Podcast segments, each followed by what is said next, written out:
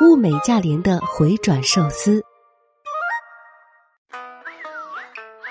我们看日剧、追日番、爱动漫，称呼新垣结衣为老婆，但对于一衣带水的日本，我们还知之甚少。别等了，来听霓虹酱画日本吧。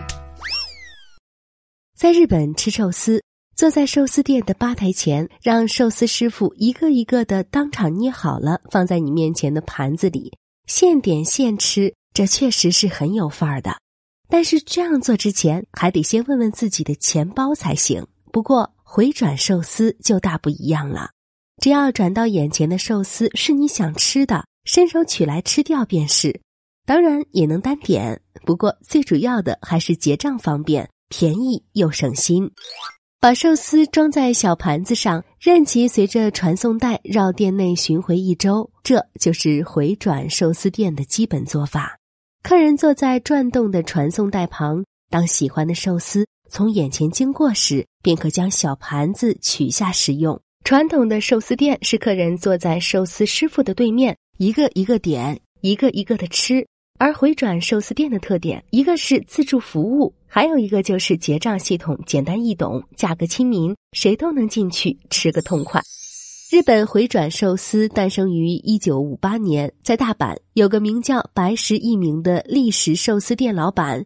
为了降低员工的工作量和削减经费，首先采用了传送带来上寿司。这据说是最早的回转寿司店。在四百年前的江户时代，寿司在日本曾是一种快餐，在路边小摊即可买来食用。第二次世界大战后，食品卫生管理严格起来，路边小摊不再允许销售生鲜食品，于是寿司开始变得越来越高档。成了一般人可望不可及的存在。不过，回转寿司的出现，让寿司再次回归民间，成为普通百姓也消费得起的美食。如今，回转寿司店不仅在澳大利亚、美国、法国、墨西哥备受青睐，也在亚洲各地大放异彩。日本寿司行业的营业额在稳步扩大。如今这个时代，一盘一百日元的价格标准已经深入人心。而且，除了定价低廉之外，回转寿司店的附加价值也在不断提升。比如，越来越多的回转寿司店采用了触摸屏点餐，触摸屏提供日语、英语、汉语、韩语等多种语言供顾客选择。有的店家还设有特快传送带。消费者点了寿司后，寿司师傅会把做好的寿司装在新干线造型的盘子里，用比普通传送带更快的速度送到食客面前。这种服务很受欢迎。还有像鱼米寿司那样的寿司店，传送带上只传送客人单点的寿司。而藏寿司除了提供同类服务外，还采用了寿司盘自动回收系统。客人吃完寿司后，将小盘子投入座位上的专用回收口即可。每投入五个寿司盘，还可获得一次游戏机会，中奖则有奖品附赠。所以这一服务很受小朋友们的欢迎。这类回转寿司店还有一个特点，那就是不仅设有吧台，还设有餐桌，以方便一家人围坐在一起用餐。也有不少寿司店在餐盘背面贴上了 IC 芯片。用作寿司的鲜度管理，像寿司郎那样的店家，当寿司在传送带上传送一定时间后，就会自动下架废弃。免费提供绿茶和泡姜，寿司价格以不同的盘子来区分。虽然不少回转寿司店的价格一律是一百日元，但也有很多店家根据配料的不同。价格分为一百五十日元、两百日元、五百日元不等，价格是以餐盘的颜色来区分的，所以即使不看菜单，光看餐盘颜色也能知道自己吃了多少钱。而装有 IC 芯片的餐盘，只需放到读取器上扫一扫，瞬间就能算出价钱。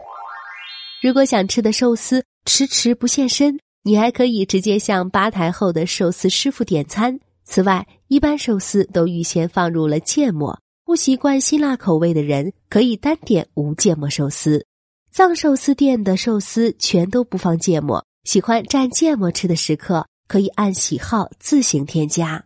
另外，所有回转寿司店的餐桌上都配备了绿茶粉或茶叶包、茶杯，座位上还设有热水的出水口。在日本以外的国家，不少寿司店的绿茶是收费的，不过在日本都免费供应，所以无需顾虑。尽管开怀畅饮，就是寿司伴侣泡姜，同样每桌必备，也是免费的，想吃多少就吃多少。除了寿司之外，越来越多的回转寿司店还开始提供其他菜品。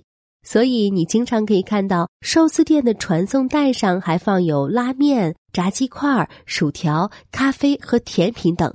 岛国日本，各地食材种类繁多，有的回转寿司店只能单点，且主营一盘五百日元左右的高级寿司；也有以本地特产的应季鲜鱼为卖点的本地回转寿司店。这些都是人们津津乐道的话题。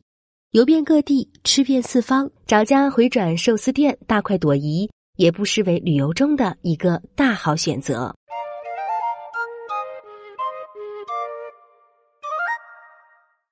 更多信息，请看日本网三 w 点 nippon 点 com。